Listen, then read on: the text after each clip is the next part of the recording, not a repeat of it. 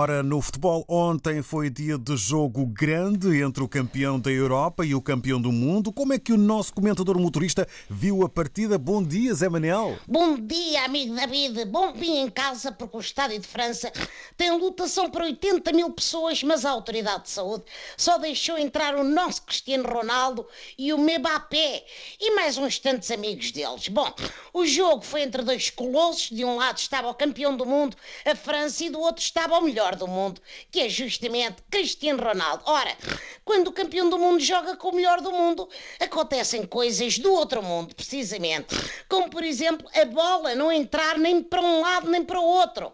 Eu confesso que houve ali alturas em que o engonhanço era tanto que achava melhor mandarem jogo abaixo, baralharem os jogadores outra vez e começarem tudo novo. De preferência, incluindo um Éder sacado à socapa da manga do Mister Fernando Santos. Bom, Portugal não repetiu a vitória de 2016 contra a França, mas repetiu a tática dos empates, o que só deixa adivinhar bons resultados para a Liga das Nações. A verdade é que Portugal ficou desfalcado, pois vários atletas foram dispensados por causa da Covid. Nesse sentido, não sei se não fazia mais sentido que a seleção tivesse sido orientada pela Diretora-Geral de Saúde, digo eu, a doutora Graça Freitas. Entretanto, ficamos a saber que Portugal e Espanha querem organizar o Mundial de 2030. Ixi, é como dizes, Dinis, é como dizes. Ei, Dinis, disparate. David, pá, eu não estou bom da cabeça.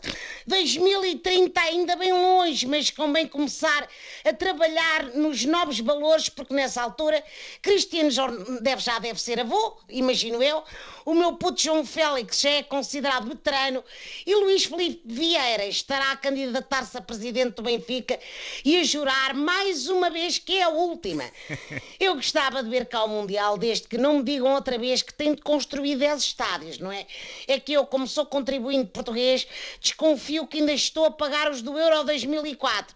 Fora isso, venha ele e que afinal seja no Estádio do Glorioso, que eu desconfio que deve ser a única maneira de lá ver o Cavani, que na altura já deve ser selecionador do Uruguai com o Catano. Uia, uia. E terminados os Jogos Internacionais, regressam as partidas dos campeonatos nacionais. E dizes muito bem, partidas, pelo menos no Benfica, onde parece que há partidas que o Luís Felipe Vieira ainda anda a pregar ao pessoal. Agora, há pessoas que têm o nome na Comissão de Honra e garantem que nunca autorizaram tal coisa. Bom, até me admira como é que nem se lembraram de mim, deve ser o único que falta. Desconfio que o Vieira foi à lista telefónica e copiou os primeiros milhares de nomes que viu. Bom, naturalmente não teve tempo de chegar ao T de taxista, mas tem até às eleições para lá chegar. Agora, temos de nos concentrar no jogo de domingo contra o Rio Ave para ver se seguramos bem a liderança e tomar atenção também ao grande jogo de sábado entre o Sporting e Porto. Ainda não vamos ter público na bancada, mas no fundo temos o Sérgio Conceição. É pá, que é uma pessoa que grita e barafusta por 20 mil. Bom, ainda não há provas de que a Covid se espalha pelo ar, mas se propagar-se pelo insulto, com este mister estamos tramados. Bom, tenho de ir pegar na minha viatura.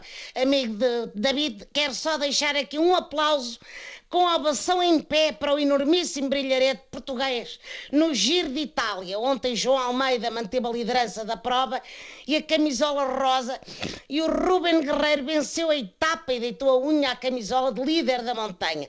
Força, putos! Mostrem à Europa que agora somos um país cheio de ciclovias. Mais nada! Até para a semana, amigo David. Estamos juntos. Até para a semana, Zé Manel. Boas corridas aí no táxi. Uma boa semana de trabalho. Obrigados.